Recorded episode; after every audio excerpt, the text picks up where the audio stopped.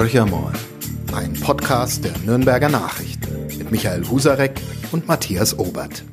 Hallo Michael. Hallo Matthias.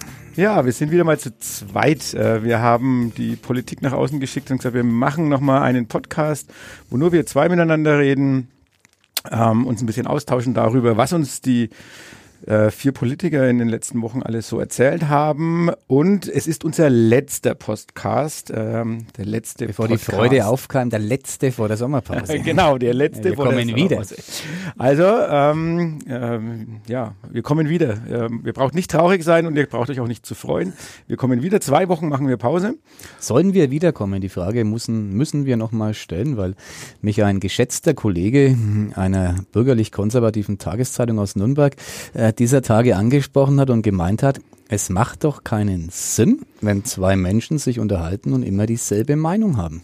Aber wir haben immer dieselbe Meinung. Ich, Ich glaube, ja. heute heute können wir, haben wir bestimmt ein Thema. Ich habe das äh, Interview mit Markus Söder Oh, interessiert gelesen und äh, hatten wir wirklich immer die gleiche Meinung. Ja, ich finde nein, aber Ja, wir sind jetzt nicht frontal aufeinander losgegangen, aber wenn's, wenn wir uns auf Krawall bürsten sollen, das kriegen wir schon auch noch hin. das, das schaffen wir. Dann. Wir üben heute mal in diesem Podcast, der geschätzte Kollege, der ja offenbar zuhört, möge mir hinterher sein Urteil mitteilen. Genau, dann beginnen wir doch mal bei den OB-Kandidaten. Ähm, also bei den Nürnberger OB-Kandidaten, die haben wir ja alle drei ähm, bei uns hier im Podcast gehabt. Ich fand es extrem spannend. Da sind wir wahrscheinlich sogar gleicher Meinung. Jetzt schauen wir mal, ob wir Unterschiede herausarbeiten können. Also Thorsten Breh, Markus äh, König, Verena Oskian. Wer hat dich am meisten überzeugt? Mich persönlich tatsächlich Markus König. Ähm, ich fand den angenehm locker. Waren alle drei locker, da war jetzt keiner steif, aber äh, der hat mir ähm, irgendwie imponiert, was vielleicht auch dran liegt, dass ich den am besten kenne. Äh, aus meiner Tätigkeit als Lokalchef hier in Nürnberg, da war er so ein bisschen, ähm, ja, ab und zu mal auch eine kleine Rampensau, was ich nicht negativ meine, aber einer, der halt sozusagen nach der Schlagzeile auch mal geschielt hat. Das ähm, tut er jetzt nach der sonorigen Wandlung zum Fraktionschef der CSU und dann zum OB-Kandidaten nicht mehr. Und wenn Menschen sich entwickeln, finde ich das bemerkenswert. Ja, er war sicherlich ein, ein wirklich interessanter Gesprächspartner. Vielleicht auch deswegen, weil er sich äh, schon Gedanken darüber gemacht hatte, so hatte ich zumindest den Eindruck, ähm, mit welchen Thesen er ein bisschen für Aufsehen äh, sorgen Genau. konnte. Und das hat er ja dann auch getan. Ähm, Hat viele andere- empört übrigens. Ah, okay. Markus König war ja der, der bei uns im Podcast äh, exklusiv ähm, in Heucher mal die Not-Anbindung beerdigt hat. Mhm. Ähm, und ich habe seither viele Gespräche führen dürfen ähm, mit Sozialdemokraten aus dieser Stadt, deine ähm, Genossinnen und Genossen.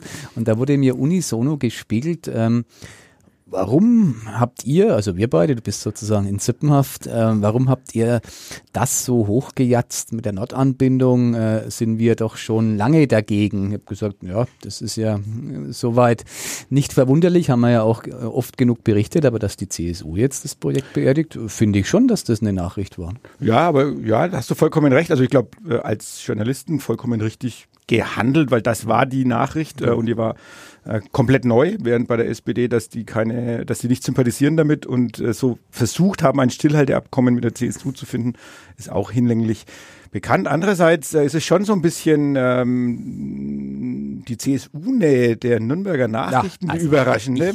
Jetzt haben wir Ähm, den, der Konflikt, der ist da. Willst du den geschätzten Kollegen von der eher konservativen Zeitung äh, den Rang ablaufen? Ähm, Du spielst auf die heutige Berichterstattung, den Leitartikel über Markus Söder an. genau, genau. Ähm, also schon sehr überraschend. Ähm, Der ja. Klimaretter war die Der, Überschrift. der Klimaretter, genau. Also äh, ihr, ihr springt voll äh, sozusagen in die von ihm aufgestellte Falle, formuliere ich jetzt mal ein bisschen ähm, provozierend, weil ähm, was hat Söder nicht schon alles verkündet? Und was hat die CSU nicht schon alles für Gesetze hier in Bayern ge- gemacht, die genau dem eigentlich widerstreben oder genau dem widersprechen, was er jetzt verkündet? Und ähm, ich mache es jetzt mal wirklich provokativ und ihr nehmt es willfährig auf und ähm, ja, äh, bleibt relativ unkritisch in den Fragen. Was ist los mit den Nürnberger Nachrichten? Widerspruch, Euer Ehren. Ähm, wir haben tatsächlich mit Markus Söder das Klimagespräch gesucht, äh, weil er in der letzten Zeit eben viele Initiativen gestartet hat. Es begann mit der Bienenrettung, dann dem Aussäen von Naja, also Moment, Dutzend, Moment, Moment, ähm, Moment. Söder hat doch nicht die. Bienenrettung. also jetzt, jetzt wird es ja abenteuerlich Die hier. Bienen wäre nicht gerettet worden, wenn Markus Söder nicht so konsequent, konsequenter als es tatsächlich die meisten, mich eingeschlossen, ihm zugetraut hätten, äh, des Volksbegehren äh, gepackt hätte sozusagen und in ein Gesetz, in ein Naturschutzgesetz gekleidet hätte. Das war ja die, die Forderung, äh, die dann auch äh, umgesetzt werden konnte, nicht musste wohlgemerkt. Es wäre eine Möglichkeit gewesen, dass der Landtag mit dem eigenen Gesetzentwurf dagegen hält. Das hat er nicht getan. Also da war er, finde ich, bemerkenswert äh, konsequent und ökologisch denkend. Und da hat er einiges gemacht in letzter Zeit. Ich bin unverdächtig, äh, ihn stets freundschaftlich begleitet zu haben in der Kommentierung. Aber mir hat's imponiert, wie er diese ja, Naturschutz, Klimarettungskarte ausgespielt hat. Ist momentan, das ist korrekt, äh, viel Worthülserei dabei. Die Taten müssen mhm. folgen. Das, daran wird er auch gemessen werden. Aber er tut es natürlich aus dem Antrieb heraus, der nachvollziehbar ist parteipolitisch. Äh, er will den Grünen den Rang ablaufen. Ähm, aber ähm, er könnte auch ein anderes Thema sich rauspicken. Er hat schon mal auf ganz schlimmere Pferde gesetzt. Ich nenne mal das Wort Asyltourismus als äh, ein Beispiel, indem er die Rechten versucht hat, rechts außen zu überholen. Ähm, da ist es mir dann doch deutlich lieber, wenn er versucht, die Grünen links außen zu überholen bei der Klimapolitik. Ich halte es für ein wichtiges Thema und wenn der bayerische Ministerpräsident und CSU-Chef sich das zu eigen macht, dann habe ich mir gedacht, ich darf darf das mal loben und habe natürlich die Zahl der Reaktionen gnadenlos unterschätzt. ja, du darfst es auch sicherlich loben. Das ist für mich eigentlich jetzt gar nicht die Kritik, die ich dran habe, weil äh, klar, er, er spielt die Karte wirklich sehr geschickt aus. Es mhm. ist ein Thema, was uns alle beschäftigt, zumindest alle Menschen, die äh, sich wirklich Gedanken um die Zukunft äh, dieser Erde machen. Und äh, da wird Bayern sicherlich nicht alleine zur Rettung beitragen, aber er hat es erkannt, dass man dieses Thema ernst nehmen muss. Genau. Im Gegensatz zu vielen anderen, anderen Landesfürsten. Dennoch, du hast gerade äh, das Wort Asyltourismus erwähnt. Also er hat ja schon gern mal die Pferde gewechselt und hat geguckt, wo kann ich vielleicht am schnellsten gerade vorankommen bleiben wir mal in Bayern, wenn es um eine echte Energiewende zum Beispiel geht. 10H-Regelung äh, gibt es nur in Bayern. Also in Bayern wurde letztendlich die Erzeugung der Windenergie beerdigt. Ähm, zweiter Punkt, Trassenführung durch Bayern, ein mhm. Rumgeeiere hoch drei. Wir brauchen aber gleichzeitig die Stromtrassen, um ähm, regenerative Energien von dem Norden in den Süden des Landes mhm. zu führen. Da höre ich äh, von Söder und von der CSU vor allen Dingen eigentlich überhaupt nichts. Also 10H bin ich bei dir tatsächlich. Tut mir leid, geschätzter NZ-Kollege. Hier herrscht Einigkeit. Das halte ich für keine gute Lösung. Das ist eine Mogelpackung, die Söder jetzt ankündigt. Er sagt ja, äh, er will die Windkraft stärken, was er zahlenmäßig unterlegt bestimmt auch tun wird, indem er jetzt äh, in den Staatsforsten Windanlagen bauen äh, lassen will und wird. Da glaube ich ihm einfach mal, ja, ist ein Tropfen auf dem heißen Stein, weil die ähm, natürlich größere Anzahl der Windlagen, äh, die interessant sind für solche Kraftwerke, sich in der Nähe von Ansiedlungen befinden. Da hat es die 10H-Regelung tatsächlich zunichte gemacht. Da finde ich, ähm, ist er sich selbst äh, untreu, müsste man eigentlich zurücknehmen, dieses Thema 10H-Regelung. Mhm, mhm, ähm, was das andere Thema, die Trassenführung anbelangt, ähm, würde ich widersprechen. Wir brauchen diese Trassen, das sehe ich genauso. Es sehen übrigens viele entlang der Trassen wohnenden Menschen ganz anders, naturgemäß. Mhm, die sagen, klar, ja. äh, wir brauchen die nicht. Ich glaube auch, dass wir die brauchen, um die Stromversorgung ähm, zu gewährleisten. Ähm, was hat die Staatsregierung getan? Sie hat immerhin über äh, Hubert Aiwanger, stellvertretender Ministerpräsident und Wirtschaftsminister von den Freien Wählern, äh, es geschafft, in die sogenannte Bundesbedarfsplanung, so heißt es. Ähm, da geht es um die Stromplassen, die Stromtrassen, die künftig gebaut werden, äh, die unterirdische Bauweise, also die Verkabelung mhm. äh, hinein ähm, zu schreiben und ähm, so wird es wohl kommen. Also es wird glaube ich, sowohl die Jura-Leitung als auch äh, die andere ähm, Trasse durch unser Verbreitungsgebiet, durch Franken und die Oberpfalz laufend, ähm, ich denke, die werden verkabelt und ja, mein Gott, ähm, was will man mehr erreichen? Auch da wird es Proteste geben. Es werden Landwirte protestieren, deren Felder aufgegraben werden. Es wird ein Eingriff sein. Es wird alle 20 Kilometer hm, kleiner Kraftwerke bedürfen, diese Umspannwerke. Aber wir brauchen die Trassen, also müssen wir sie auch bauen. Also ich, da, auch da sehe ich den Konflikt nicht ganz. Wir haben momentan 220 kV-Leitungen, die werden auf 380 kV mhm, erhöht. Mhm. Das ähm, ist jetzt kein bayerisches Thema, ist ein Bundesthema und dass man dann die Leitungen umgestalten muss, ja. Und wenn sie tatsächlich unter der Erde verlegt werden, ist es doch ein Gewinn Das, das wäre natürlich ein Gewinn. Ähm, da werden wir wieder gleicher Meinung. Ähm, aber hat jetzt auch ein bisschen äh, gedauert, bis man so Klar. weit kommt. Aber ähm, wenn es in die Richtung geht, sicherlich kein, kein falscher Weg. Ähm, hat jetzt mit Ökologie dann noch nicht so ganz nee, viel zu tun. Noch gar nichts. Bleiben wir mal beim anderen, oder ich würde noch ein anderes Thema ansprechen wollen, weil das finde ich wiederum sehr schräg, äh, ähm, wie Söder da, oder nicht schräg, sehr klug von ihm. Er kann natürlich jetzt äh, groß aussprechen und sagen, wir wollen klimaneutral werden als erstes Bundesland und äh, er ist zuversichtlich, dass man den Kohleausstieg auch schon 2030 schaffen kann. Ich glaube, mhm. sein äh, von der Schwesterpartei, der Kollege ähm, in Sachsen-Anhalt wird aufheulen ähm, und ähm, in Nordrhein-Westfalen, wo inzwischen ja auch die CDU den Klar. Landesfürsten stellt, äh, genauso. Ähm, also er macht sich natürlich ein bisschen leicht. Alles Dinge, die Bayern überhaupt nicht betreffen. Er sagt dann auch, ähm, naja, die Wissenschaftszentren für Wasserstoff nach Erlangen und wir werden Nürnberg. hier äh, nach Nürnberg, wir werden hier Dinge aufbauen, die äh, um nach alternativen äh, Brennstoffen zu suchen, also synthetische Brennstoffe. Mhm. Wir, wir machen die ganze moderne Technologie. Äh, bei, der, bei der Vergabe des Batterieforschungszentrums ist ja schon aufgeheult worden in der Südschiene, also mhm. Kretschmann mhm. und Söder. Also man holt Technologie, äh, will man hier platzieren, aber alles, was unangenehm ist, äh, überlässt man sozusagen den anderen Bundesländern. Ähm, da macht man sich natürlich ein bisschen leicht. Ja klar, aber Söder ist ja jetzt über Nacht kein Heiliger geworden. Er ist ein ähm, mit allen Wassern ähm, gewaschener Politiker, der natürlich ähm, für seinen Standort, sein Reich ist Bayern ähm, versucht, das Beste rauszuholen. Also ich habe ja nie behauptet, dass Markus Söder jetzt über jeden Zweifel haben ist. Ich habe gesagt, er hat jetzt mal ein Thema sich rausgepickt, das er einigermaßen konsequent fährt, das ich für richtig und wichtig erachte. Ich finde auch seine Dialogbereitschaft, ähm, Fridays for Future als ein Beispiel, mit denen er sich wirklich länger ausgesetzt hat, äh, als man es erwarte, erwarten hätte können vom Ministerpräsidenten, er spricht mit den Menschen. Ich habe den Eindruck, er lernt zuhören. Das war früher ähm, nie seine Stärke. Ähm, ich glaube tatsächlich, das Amt des Ministerpräsidenten und auch das Amt des CSU-Parteichefs haben mit Söder was gemacht, was nicht zu seinem Schaden ist. Und ja, das kann man doch einfach mal ähm, beobachten. Ich beobachte ihn seit langem und momentan finde ich, ist er auf einem guten Weg. Ob er liefert, nochmal, mhm. wenn wir im Herbst ähm, wissen, das Bundesklimakabinett, ich glaube, so heißt die Veranstaltung, ähm, tagt am 20. September wenn ich es recht im Kopf habe.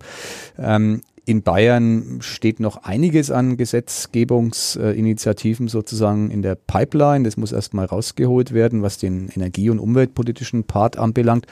Söder muss liefern. Ich glaube ehrlich gesagt, er wird liefern, sonst macht er sich unglaubwürdig. Und ähm, was ich ihm wirklich hoch anrechne, ist, dass er absolut auf Konflikt geht mit äh, Gruppierungen, die der CSU sehr, sehr, sehr nahe standen. Das wäre jetzt mein Thema Bauernverband noch gewesen. beispielsweise das ist Amt, was mit Söder gemacht hat, ohne Zweifel. Aber was macht Söder mit der CSU? Also wir, das ist ja wirklich er Konfrontationskrieg. viel zu. Er ja. mutet ja ganz, ja. ganz viel zu. Also muss man auch wieder sagen, hätte ich nicht gedacht, wenn man so will, ähm, hat er die Themen der Zeit antizipiert ähm, und sagt, ähm, wenn es so ist, wenn die CSU so bleibt, wie sie war, wird sie den Status Volkspartei irgendwann mal gefährden. Das möchte ich als ihr Parteichef nicht. Deswegen mute ich ihr jetzt den Wandel in einem Tempo zu, das viele in der CSU überfordert. Ähm, da gibt's natürlich eine ganze Phalanx von, Phalanx von Gruppierungen, die sagen, nee, äh, das ist uns viel zu schnell und viel zu heftig. Ähm, die Agrarlobby in Bayern, die ist hellauf entsetzt. Ich bin in ein paar Verteilern, wo ähm, ja, konventionelle Landwirte sich austauschen. Das war früher äh, Lob und Hudel für die CSU. Inzwischen ähm, steht die fast auf einer Linie mit den Grünen. Also ganz so schlimm ist es noch nicht. Aber ähm, da schießt man schon ordentlich gegen die Christsoziale Partei. Also dieses alte Bündnis, das bricht auf. Ein paar andere äh, Konstellationen äh, stellt Söder auch in Frage die CSU verändert sich und ähm, ich bin gespannt, wie er das innerparteilich ähm, moderiert. Das ist ein ähm, durchaus diffiziler Prozess. Und, und wen will er denn zurückholen? Also will er jetzt wirklich äh, sagen, Leute, die zu den Grünen gewechselt sind, die dann irgendwo auch in Bayern bei 25 bis 27 Prozent liegen könnten, äh, will er die auf die CSU-Seite zurückholen und verliert er nicht parallel dazu auf der anderen Seite eben das klassische konservative Klientel oder stirbt das konservative Klientel äh, langsam aus? Nee, ich glaube, glaube, er versucht beides. Und das ist ein Spagat. Ähm, da muss man gucken, ob der gelingen kann. Das konservative Klientel äh, versucht er ja dauernd mit, äh, mit Angeboten ähm, zurückzuholen zur CSU, sofern es denn abgewandert ist, die da lauten, Ihr habt vielleicht jetzt die AfD gewählt, ihr habt euch geirrt, diese Partei driftet ins rechtsextreme Milieu ab, die wird immer einer NPD näher, vielleicht sogar schlimmer, Björn Höcke als Stichwort.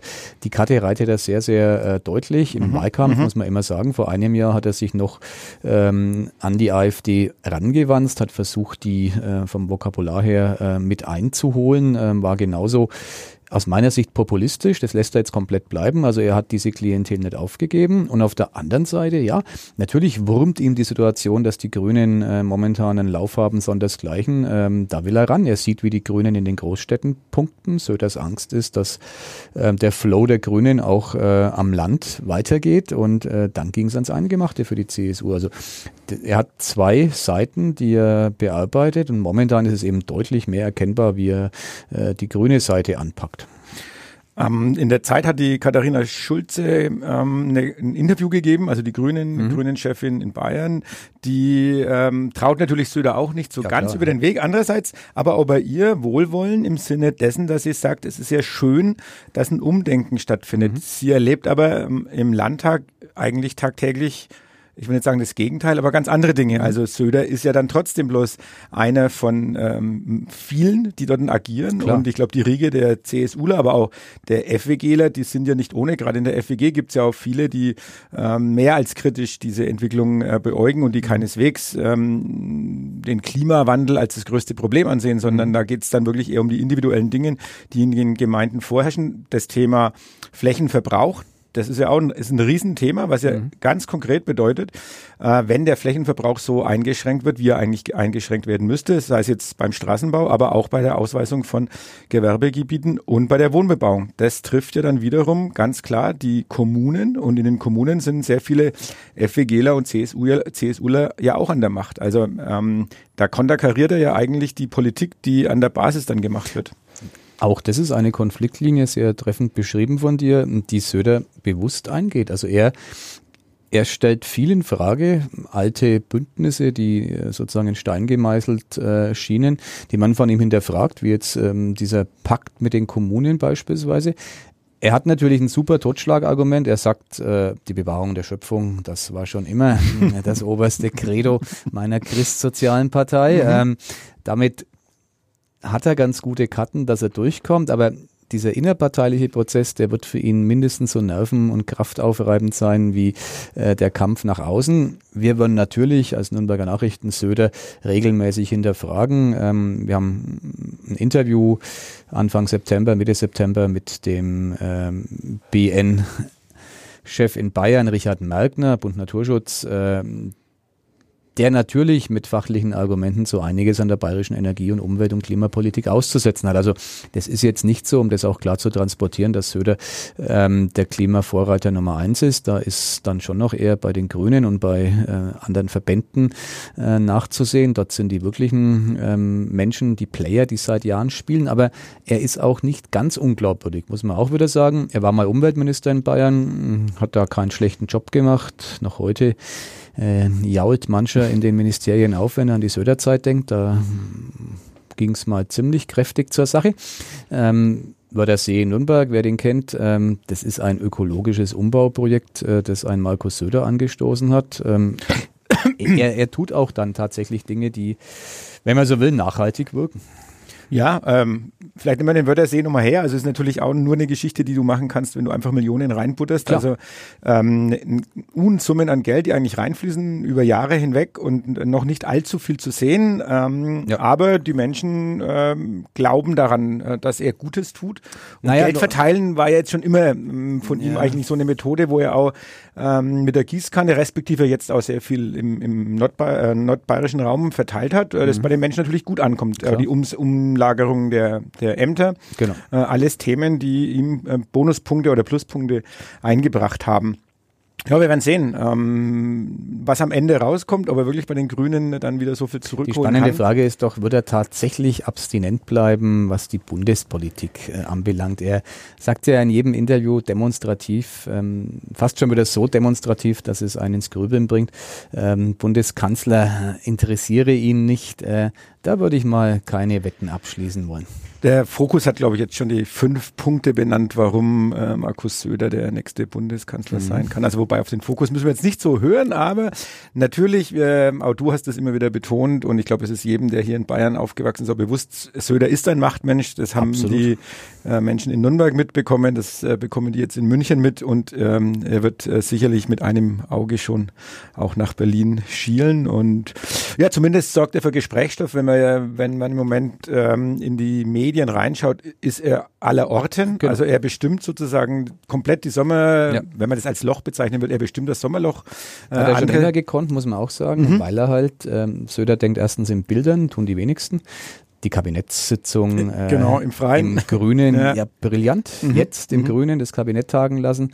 Da muss überhaupt keine Zeile über den Inhalt berichtet werden. Jeder weiß, worum es geht. Finde ich äh, wirklich, ist eine Gabe, hat kaum jemand in der Politik sonst. Äh, und natürlich denkt er auch in Zeitfenstern. Er weiß genau, wann Medien äh, besonders empfänglich sind und es ist halt nun mal die Zeit, in der die Bundespolitik Pause macht, in der die Kanzlerin äh, zuerst in Bayreuth äh, schwitzend äh, den Tannhäuser sich reinzieht, um dann in den wohlverdienten Urlaub abzudüsen und das wiederum ist Markus Söders große Zeit. Also auch da er versteht die Mechanismen ähm, einer medialen Inszenierung genauso gut wie die in den sozialen Netzwerken. Er hat zum Beispiel, ich, mein Lieblings Instagram-Post diese Woche war der am Sonntag, glaube ich, von Markus Söder. Heute gönne ich mir was und was war zu sehen? Ein großes Steak, sonst nichts. Also der Ministerpräsident offenbar im heimischen Garten, okay. selbst am Grill stehend so. und äh, Zumindest nicht selbst verleugnen, dass er jetzt auch noch zum äh, Veganer oder Vegetarier wird, sondern. Nein, aber er hat aus meiner Sicht, ich äh, habe ihn noch nie auf die Waage gestellt, würde er auch nie machen, ähm, er hat mindestens 10 Kilo abgenommen. Echt? Ja. Okay, also du meinst, er hat ernährungstechnisch umgestellt oder passt mehr auf sich auf, um dynamisch, noch dynamischer rüberzukommen? Was hat er getan, um okay. seine Figur ähm, zu ja, ähm, Markus Söter ist Superstar und äh, der Chefredakteur, der begeistert ist. Äh, liebe Kollegen der Nürnberger Zeitung, hört genau zu. Mehr Polarisierung gibt es nicht. ähm, ja, vielleicht nochmal kurz zurück zu den ähm, Nürnberger OB-Kandidaten.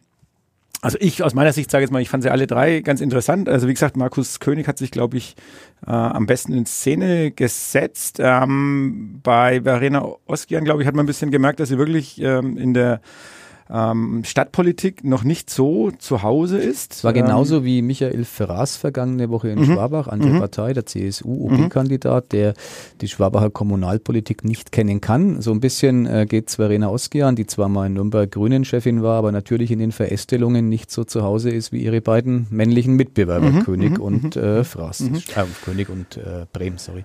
Ja, und äh, Thorsten Brehm, ähm, glaube ich, tut sich insofern ein bisschen, ich will nicht sagen, dass er sich hart tut. Also die, die Themenpalette, die die SPD aufzubieten hat äh, und auch die Erfolge, die sozusagen die SPD ja in Nürnberger aufzuweisen hat, die wird ein bisschen zerrieben zwischen äh, einer, einer Aufbruchstimmung in der CSU und äh, diesen, diesen, diesen, diese Welle des Erfolges bei den Grünen. Mhm.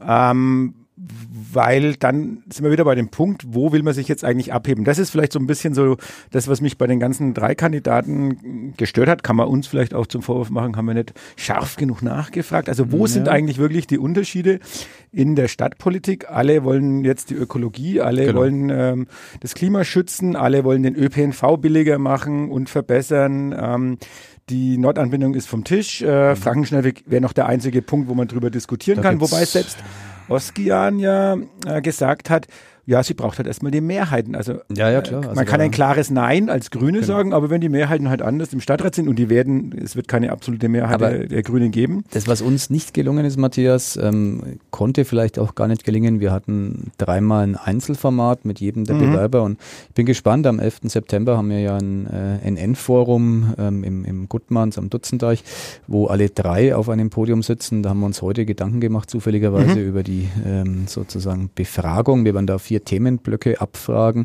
Ähm, da bin ich schon der Meinung, dass man Unterschiede herausarbeiten kann, die es ja garantiert gibt. Wobei ich mit Uli Mali sprechen konnte, ein Sommerinterview mit dem OB dieser Stadt. Ähm, der auch sagt, ja, er ist gespannt, äh, wie sozusagen die Spezifizierung dann im Detail ausfällt. Also auch ihm fällt auf, dass da viel ähnlich ist. Ähm, und äh, er genießt sozusagen seinen letzten Sommer im Amt, ein Sommer, in dem er nicht Wahlkampf machen muss. Das hat er auch ganz, äh, fand ich sehr sympathisch von ihm. Es gibt viele Politiker, die sagen, sie freuen sich auf äh, den Wahlkampf, die schönste Jahreszeit im Leben des Politikers. Mali hat gesagt, ähm, er ist eigentlich ganz froh, mal keinen Wahlkampf machen zu müssen, äh, sondern seine normale Arbeit äh, ohne eben diese Wahlkampftermine äh, absolvieren zu dürfen. Und hat er schon eine Prognose abgegeben, wo, wo er glaubt, wo das Ganze hingeht? Er glaubt an eine Stichwahl, also da mhm. sind sich, glaube ich, alle äh, Auguren einig. Äh, ansonsten hält er sich bedeckt. Natürlich glaubt Mali, äh, logisch, ähm, er ist der SPD-Oberbürgermeister, dass äh, einer der Teilnehmer in dieser Stichwahl Thorsten Brehm ist. Und was ich interessant finde, Ulrich Mali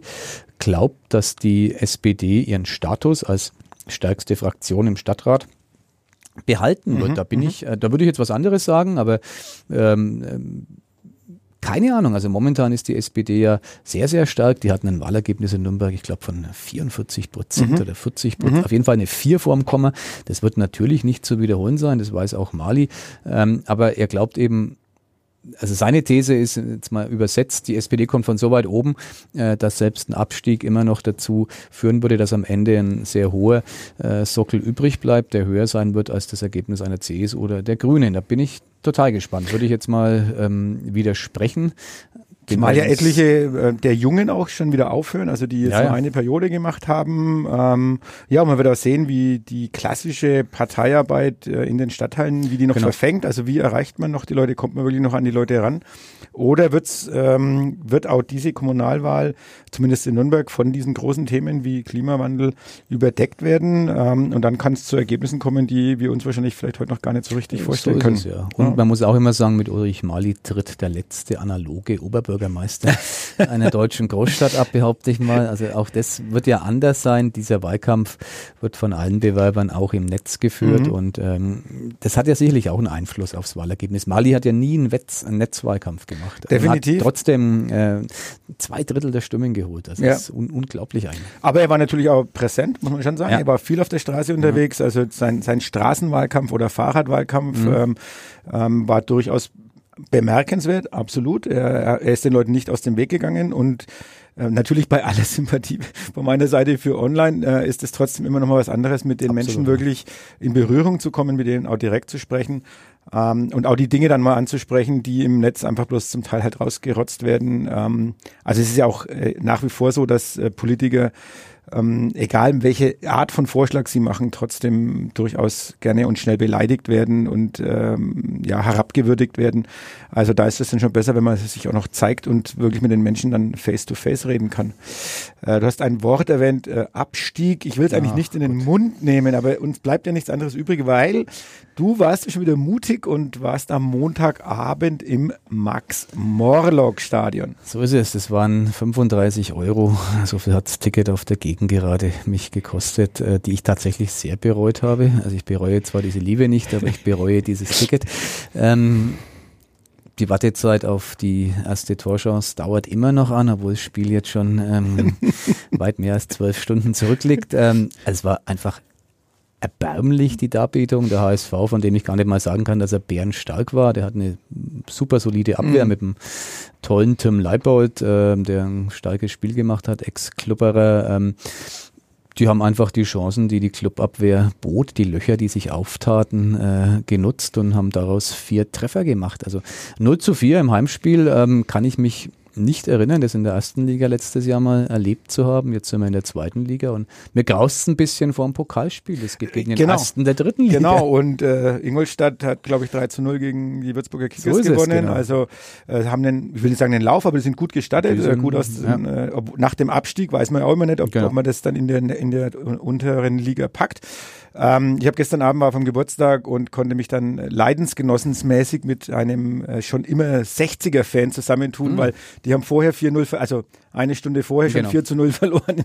Und dann der Club, äh, wir haben dann beide gesagt, okay, dann muss es jetzt wenigstens der Club rausreißen. Fusion. 60, 1860 Nürnberg.